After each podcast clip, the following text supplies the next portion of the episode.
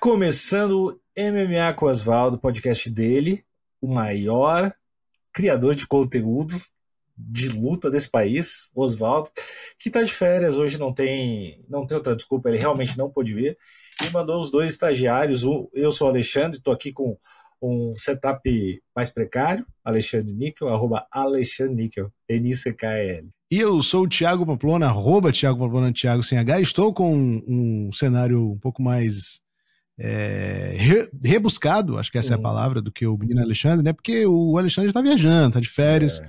foi visitar a família no interior do Rio Grande do Sul e eu continuo aqui na humilde Fortaleza. Pamplona. Eu. Kobe. O que, que a gente faz com Kobe Covington depois dessa derrota? Ele, ele é a terceira vez, eu acho que ele tenta, tenta o cinturão. Nas três ele não consegue.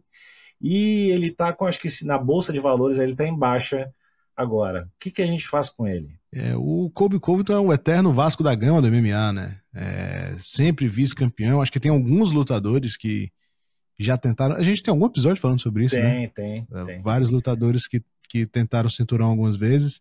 Tá aí o episódio no, na nossa página para você que quer ver. Eu nem lembro o nome do episódio, mas ele tá aí disponível. Cara, não sei o que fazer com o Kobe, né? Ele, ele tá naquele. Naquele, naquele mato sem cachorro de pessoas odiadas, mas que não têm resultados, assim, né? Que, não, que não são grandes campeões, que não podem ser odiadas pelo, pelo que conquistaram, só pelo que são. E aí ele fica num, numa situação meio que de pena, assim. Tu acha que já podem botar ele de escada para alguém? Ah, eu acho que sim. Eu acho que sim. E eu, eu acho que ele perdeu. É aquele lance que a gente sempre fala, né? Quando, quando o cara. Quando o cara assume esse papel de ser odiado, ele precisa de resultados para continuar sendo odiado, né? Se você é só um pau no cu e você não vence, eu acho que as pessoas vão ter pena de você. E pena é talvez o pior sentimento que alguém pode ter pelo um lutador. Então eu, eu acho que ele perde muito valor comercial com essa derrota e fica difícil assim pensar no, no que, que dá pra fazer com ele, né? Eu acho que vai ser isso mesmo, acho que vai ser escada. Eu acho que vai ser tentar pegar, sei lá, um Ian Gary, se vence na próxima rodada, a, alguém assim, e coloca para ele, em condições ruins para ele. Não sei, não sei. Tenho, tenho, tenho minhas dúvidas sobre o que fazer com o menino Kobe e, e um outro menino vencedor aí, o Pantoja agora. É, ganhou, acho que numa, não foi a luta mais animada do, do mundo, mas ganhou. Uhum. E qual, qual que tu acha que vai ser o próximo passo dele? Cara, o Pantoja, eu vou até dar uma olhada aqui no ranking, como tá o ranking dessa categoria. Mas ele tem o Breno Moreno ali como primeiro lugar, né? Acho que é uma luta que não faz sentido acontecer agora. É. É, tem o Amir Albazi em segundo lugar, que acho que não tem apelo comercial nenhum para disputar o cinturão agora, mesmo sendo o segundo do ranking. Aí a gente tem Caicara France, Matheus Nicolau, essa galera toda já está marcada para as próximas rodadas, assim, já tem luta. Então, eu imagino que o, que o campeão vai sair de, do melhor vencedor dessas duas lutas que estão casadas aí pelo meio da tabela. Uhum. Eu acho que pro Pantoja é isso, é, é, é defender esse cinturão, é continuar fazendo o bom trabalho aí que ele tem feito. Não, não, não acho que é hora nem nem faz sentido ele tentar ser duplo campeão, alguma coisa assim, né? Que é o mais uhum. comum que está acontecendo aí com todos os campeões. Eu acho que é isso, é esperar o próximo da rodada aí, defender bem e continuar fazendo o máximo de dinheiro que ele conseguir aí com o UFC. É, mas não tem. A impressão que eu tenho é que não tem porra, um nome, alguém para para arrastar essa, essa divisão assim, para fazer uma puta, uhum. uma puta luta com ele, né? É. Não tem. É. Não tem. Eu acho que a melhor opção seria o Kaikara France, que uhum. tem um certo público ali pelos lados da Nova Zelândia, da Austrália, e o Manel Cap, né, que português, se eu não me engano, uhum. que movimenta também um público de um outro canto, assim. Eu acho que talvez sejam os dois melhores nomes para ele para ele disputar o cinturão. Tem o Matheus Nicolau que tá também subindo aí, mas acho derrota, que eu queria né? ver o Matheus ele perdeu o último, acho, né? É, não lembro, não lembro da última luta do Matheus Nicolau, mas ele tá na parte de cima da, da tabela, que tá em quinto do ranking. Uhum. Ah, mas eu queria ver o, o Matheus Nicolau campeão só depois que a era Pantoja tiver devidamente finalizada. Uhum. E também teve. O que, que mais teve de bom nesse caso? Teve aquele nocaute violentíssimo. Como é que foi? Foi do Josh. Josh Hammett? Do Josh Hammett, isso. Foi em cima Josh do, Hammett. do terraplanista lá, né? O nosso terraplanista favorito, né? Uhum. É, o Josh Emmett acertou um overhand meio cruzado no meio da fuça do, do Bryce Mitchell. Foi um nocaute, assim, que não foi aquele clássico de bater na pontinha do queixo, nem na têmpora, né? Foi realmente no meio da cara. É, o Bryce Mitchell caiu completamente morto no, no chão. E o Josh Emmett demonstrou misericórdia, né? Deu um absurdo. Eu acho que tinha que seguir batendo. Eu acho que tinha que. Eu acho que o juiz está lá. Na cabeça. O juiz está lá para separar. Eu acho que ele tinha que uhum. seguir batendo. Que eu vi que tu, ele se mexeu, se mexeu um pouco o braço, deu uma convulsãozinha no braço. E aquela Sim. convulsãozinha podia puxar para uma chave de pé. Eu acho que tinha que descer, descer batendo. Não, mas o, o, o brother lá agradeceu, né? Fez um, um videozinho lá no, no, no Instagram dele, agradeceu o cara por não ter seguido e provavelmente matado ele, né? No, uhum. soco, né? Achei legal é. isso. Muito bonito a postura do, do Josh Emmett de não ter batido, mas fica aí a denúncia que você já fez, né? Que talvez ele esteja roubando o trabalho dos árbitros. Uhum. Se todos os lutadores forem conscientes o que que os árbitros vão fazer ali dentro, né? Então, eu acho que falta mesmo essa brutalidade maior nos lutadores para que os árbitros possam manter os seus trabalhos. E muito bonito, né? Também do Bryce Mitchell é, fazer aquele vídeo lá construindo um celeiro, né? Não sei se você Ele estava construindo lá uma parada e parou a construção para fazer o vídeo e agradecer. Achei muito nobre da parte dele. É... Mas agora falando sério, é, é, legal assim ver um ver o lutador né, realmente segurando a mão, não prejudicando o, o colega ali, porque realmente um ou dois socos desse a mais, com o cara já com a concussão severa, pode pode fuder bastante a vida de alguém assim nos próximos anos. É, pode tirar o cara de, de de algumas lutas, né? Até a suspensão pode ser muito maior, né? Uhum, acho, que, acho que o nocaute já tem uma suspensão gigante, né? Não sei se. Mas enfim, ia ser uma. Ia, podia ser muito pior pro cara, né?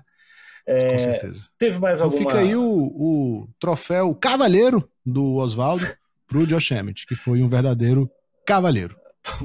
que boa essa tua associação, cara. É... teve, teve mais alguma coisa, alguma luta, alguma coisa que te chamou a atenção esse cara? Ah, teve o, o Shavat né, que finalizou o Stephen Thompson, surpreendendo um total de zero pessoas. Não sei, depois, quando casaram essa luta, eu fiquei, ah, legal essa luta e tal, aquela estratégia lá do UFC. Mas aí depois eu fiquei, putz, velho, não precisava, né, cara? Precisava botar o, o Shavat aí, que é um dos grandes prospectos da categoria, para bater no senhor, no senhor Thompson. É, espero que tenha dado certo, é, a estratégia de transferir a atenção. Espero que o público médio tenha esteja mais ciente, aware de quem é o Shavat Rakhmonov e que nas próximas rodadas ele possa fazer uma luta mais, mais equilibrada, mais, mais real. Né? Eu sei que tem muita gente que corre do, do, do Shavat, ninguém quer lutar com ele, e talvez agora ele ganhando um pouco mais de atenção faça sentido alguém maior pegar essa luta, né? E outra luta também, né, que não fazia muito sentido, mas talvez nessa mesma estratégia, era o Perry Pimplet com o Tony Ferguson, que também não surpreendeu ninguém, mas deixa mais claro que o Perry Pimple não dá nem para ser o cara da banquinha do mestre do UFC. Uhum. É, e o Perry Pimple tinha um, uma vitória que era incontestável, que era o cabelo, e ele fez um penteado novo, né, cara? Uhum. É, então, nem isso mais ele tem. É o cara que ganha, mas perde, né? Impressionante. Sim, sim. É. Cada vitória dele, ele fica menos desacreditado. e é o que você falou, né? A magia do cabelo dele perdeu também, então não existe mais motivo nenhum é. para assistir as lutas é, do Perry Pimpin. É o cara que quando for campeão tem que ser cortado, velho, do, do UFC. e as entrevistas dele, você precisa contratar um tradutor, né? É. Para poder acompanhar, assim, porque nem os tradutores oficiais conseguem entender o que ele tá falando. É muito difícil mesmo, é muito difícil. Mas vamos para as notícias da semana. Shane Strickland agride Dricos Duplessis em pleno UFC desse final de semana. Essa é a é, notícia. É, teve uma cara de, de, esqueminha montado, né? Porque o Dana White colocou Será? um lado do outro, as câmeras todas próximas, é, o momento ali, a luta que já não vendia muito. Eu é um pouco estranho. Eu não duvidaria, é. não duvidaria se fosse uma falcatrua para vender para vender. Aquele soco também, cara. Aquele soco parecia eu dando aquele soco, o Sean Strickland, o cara. Isso ali. tudo para vender nesse café. E também teve toda aquela aquela não, não, diria uma comoção, mas teve todo esse lance do trash talk que dessa vez pareceu uhum. que foi um pouco pesado demais, né?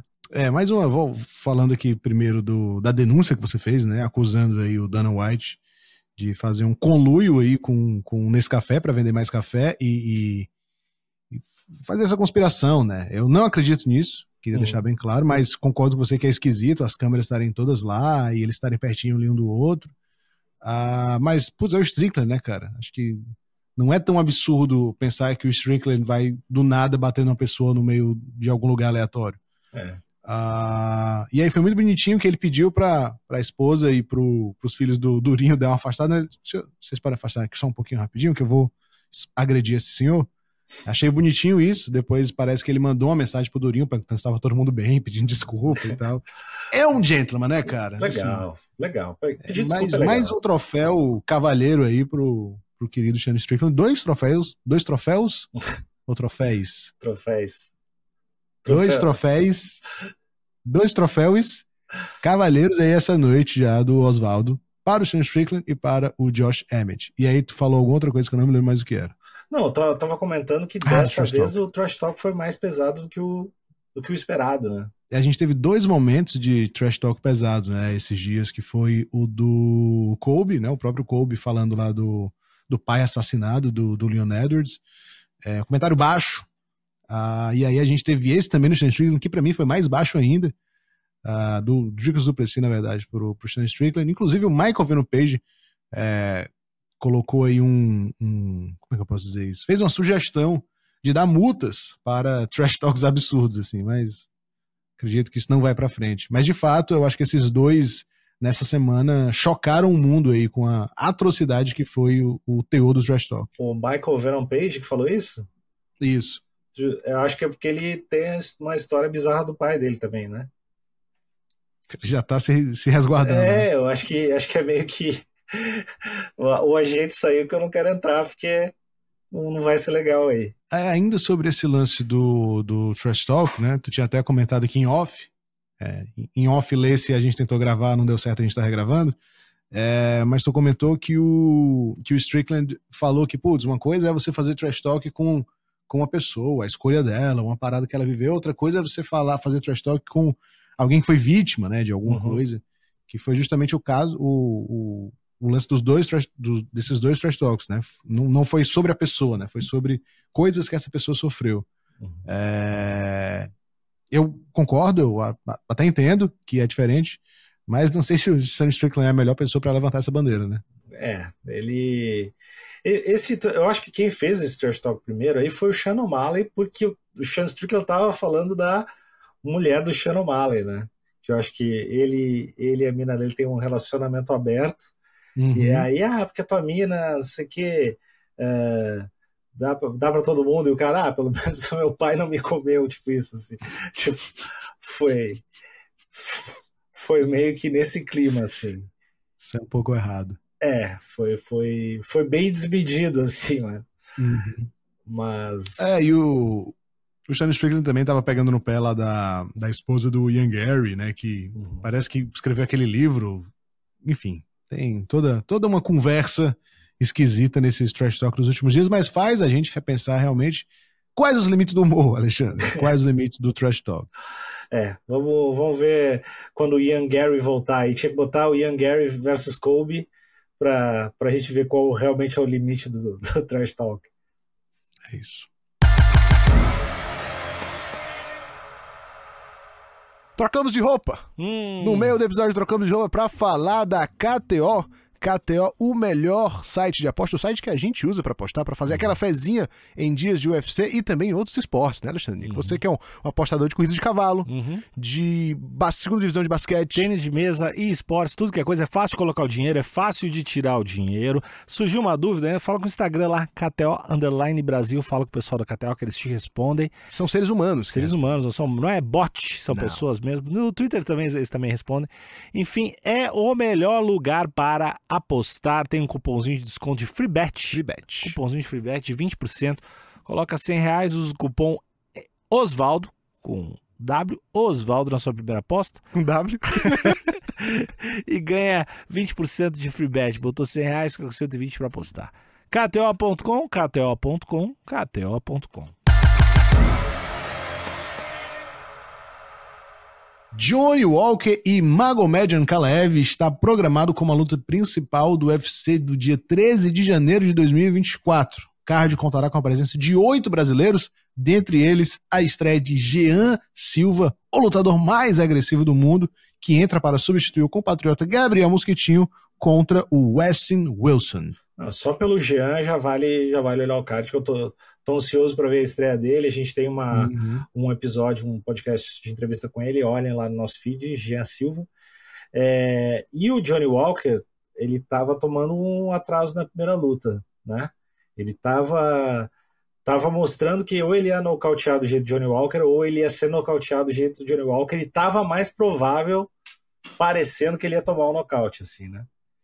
Então, Bom, bom ter dado é... um F5 na, na luta. É, de fato ele estava atrás no placar, mas eu acho que atraso é uma palavra forte. Uhum. Eu acho que ele poderia vencer, né? ele poderia contornar o resultado aí, visto também que ele tem se tornado um lutador um pouco mais cerebral ultimamente, né? Então acho que ele poderia. Não, eu, eu não enxerguei como um atraso irreversível ali. Tipo, uhum. caramba, o Johnny Walker não tem mais o que fazer. Esse cara realmente é muito melhor. É, e estava no começo da luta, né? Tinha muita coisa para ser construída ainda. Mas certamente esse F5 foi bom pro o John Walker veio um pouco mais ligado, né? Já do que, que um Kalev pode fazer, tem para oferecer. Então, concordo com você que, que foi foi para o bem. Do... A males que vem para o bem, né, Alexandre? A verdade Não, é essa. Vai, vai ser legal. E com a luta do GE ainda, esse card, esse card vai ficar bom. Vou, vou assistir com certeza. Primeiro card numerado do ano contará com a brasileirinha Maíra Chitara Bueno, que vai enfrentar a Rachel Pennington. Nesse mesmo UFC vai rolar o Sean Strickland e o Dricos Duplessis, que já falamos anteriormente é, sobre. É, quem, Acho que talvez o ouvinte, desculpa te cortar, né? Ah. Mas talvez o ouvinte não estava ligado que o Sean Strickland estava marcado com o Dricos Duplessis. E aí, justamente essa, essa confusão aí, essa, essa briga que eles tiveram, esse começo de trash talk foi por isso, né? Porque eles já estão com luta marcada e vão se enfrentar aí no UFC 297, o primeiro numerado do ano. Esse da Maíra Bueno, acho que tu não chegou a comentar, mas é pelo cinturão, né? Isso. Ah. E eles. Tu falou, chegou a falar data? Uh, falei só o nome do card, mas posso conferir a data para você agora, meu meu patrão, meu patrão forte. 20 de janeiro.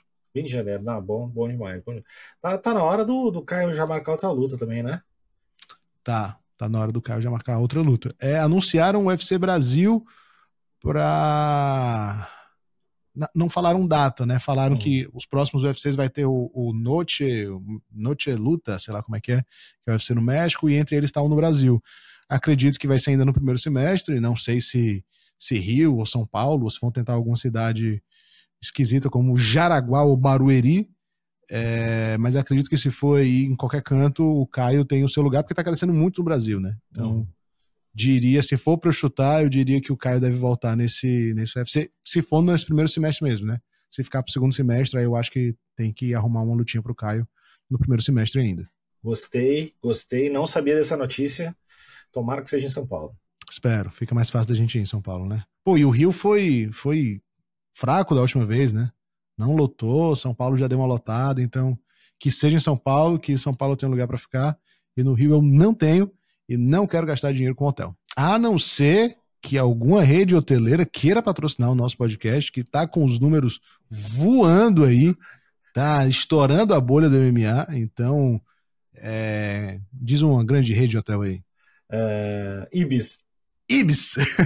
Ibis pode patrocinar a gente para a gente poder rodar esse Brasil e gravar vários episódios.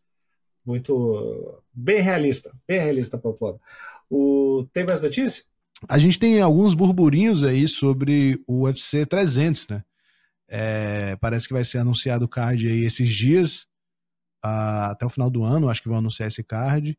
E ninguém sabe muito bem o que vai acontecer, né? Restam poucas possibilidades aí, o resto, os grandes nomes estão todos marcados. A gente estão com lutas marcadas. Então sobra aí, tipo, o McGregor, o John Jones e o Poatan, sei lá, são os nomes que estão sobrando. De repente, o McGregor e o Poatan pode ser uma luta interessante. Não, mas o. A galera tava falando do Poatan até tentar contra o. de peso pesado, né, cara? Tom Aspinall, né? É. Não acho absurdo. Não acho absurdo. Não acho absurdo. Não acho absurdo. Não, Não acho absurdo. Eu, Mas eu, espera, eu... absurdo que sentido? Não, absurdo. Tu acha que o Poitin tem chance? Ah, eu acho que tem, pô. Mas tipo o quê? Uma pra dez? Ah, três pra dez? Vai. Tá, beleza. Eu, eu ia amar se isso acontecesse, porque a ideia do, de alguém ser três vezes campeão, com tanto. Ser três vezes campeão é bizarro. Uhum. E com pouquíssimas lutas de MMA é mais legal ainda, né? Já teve alguém com três, com três cinturões? Não, não teve, não. É, eu acho que não. Eu tô tentando ver se o Range Couture, mas não, acho que o Range Couture foi só dois. Não, não, três não tem. É, eu acho que seria seria o menino seria o menino Poitin primeiro. Com quão do caralho seria isso, né? Então, ah, cara, eu, eu, se eu fosse ele, eu arriscava. Tipo, foda-se. Aham, com certeza. Tipo, ele já tá na idade, já, já tá meio velho. Se rolasse a brecha, vamos aí. Vamos aí. É, não vai dar, mas vamos aí. é, e assim, não dá pra. Eu, esse UFC 300 vai ser em abril, se eu não me engano. Uhum. Não dá para queimar absolutamente todas as fichas, porque em julho tem o UFC grande, né, de novo, é, que tem que ser o da, o da International Fight Week, que geralmente é grande, e um pouco depois tem o do Super Bowl. Então não dá para também pegar John Jones, McGregor, todo mundo e botar no mesmo card. O que que eu acho que dá para fazer? Dá pra botar Tom Aspinall e Poitin agora pelo interino. e em julho coloca eles pra unificar o cinturão com o John Jones. E aí o, e aí o Poitin ganha pesado e ganha do John Jones e, e sai. Aí é loucura. E sai. Aí é loucura. Imagina, ganha, cara. Ganha só derrubando o John Jones, só no wrestling. Só... Caralho, eu queria, eu queria muito viver nesse, nesse universo. Cara, eu ia ficar muito feliz, cara. Que do caralho seria isso? Se eu sou ele, se eu sou o Poitin, eu peço a luta para peso pesado. Ah, eu também. É, se ele perder, foda-se, né? Tipo... É, não tem absolutamente nada para perder. Não tem absolutamente nada para perder. E, e, rolou aquela. O Tom Aspinall falou, né, que ele estava na pesagem, e aí ele olhou pro lado, o Poitin tava olhando para ele, tipo assim, analisando ele, tá ligado? Olhando ele dos pés à cabeça, tipo, medindo assim, tipo, é, dá pra mim. Então, já criou-se essa mística aí que o, Poitin tá de olho no Toasp, seria foda. Seria ah, foda demais. Acho que a gente vai, vai encerrar esse, esse episódio, pelo menos com uma esperança no coração para 2024, né, cara? Putz, cara, tem que, tem que acontecer isso agora. Tem, tem que acontecer. Alexandre, antes da gente terminar esse episódio, eu queria lhe fazer uma pergunta aqui de supetão. Hum. É, e perguntar para você qual foi o seu momento favorito no MMA nesse ano de 2023 um momento favorito, cara. Ou momentos favoritos, pode, pode ah, eu, gost, eu, gostei da gente ter ido na luta. Uhum. Uh, a gente ter ido no UFC aqui de São Paulo. Acho que isso foi muito legal. Gostei daquele, aqueles, aquelas imagens que a gente fez, eu fazendo um pseudo sparring com o Caio, que a gente não que lançou nunca ainda. saíram, né? Uh, isso eu adorei de ter feito. É, gostei do, do Poatan ter ganho o cinturão. Eu acho que essas são as coisas que, que agora estão tão vindo na minha cabeça, assim. E pratica, o que que aqueceu teu coraçãozinho? Ah, eu acho que ver o Caio. Eu já tinha visto o Caio lutar pessoalmente algumas vezes, mas no UFC foi a primeira vez. Aquela entrada dele foi muito legal, ele pulando e a torcida gritando. Foi, foi muito massa estar na arena para ver aquilo. É, essa Fight Week foi muito legal, né? A gente gravou com, com o Alexandre Connect Cash, uhum. com Tainara, com o Ariane Sorriso, enfim, a gente conversou com muita gente, almocei com o Durinho, é, foi massa, foi, foi muito legal. É, isso aqueceu meu coração. Ter feito um evento em compromoção com o Brave aqui em Fortaleza foi, foi muito massa, assim, para nossa carreira e para MMA nordestino. Mas falando de UFC, uh, Putz, cara, teve muitos momentos, mas eu não tô conseguindo lembrar de nenhum, assim, tão foda quanto está aí no UFC São Paulo, né? Eu acho que o, o Pantoja venceu o cinturão, foi, foi foda. O, o, o Poitin também, é, é, ser campeão da categoria 93 foi, foi, foi maravilhoso. É, eu acho que foi, foi um bom ano, foi um bom ano. Nós nós sorrimos, nós choramos, nós nos emocionamos e nós nos entregamos de alma para esse esporte que é as artes marciais mistas. Vou até acabar o episódio. Até semana que vem. Tchau, tchau. Valeu.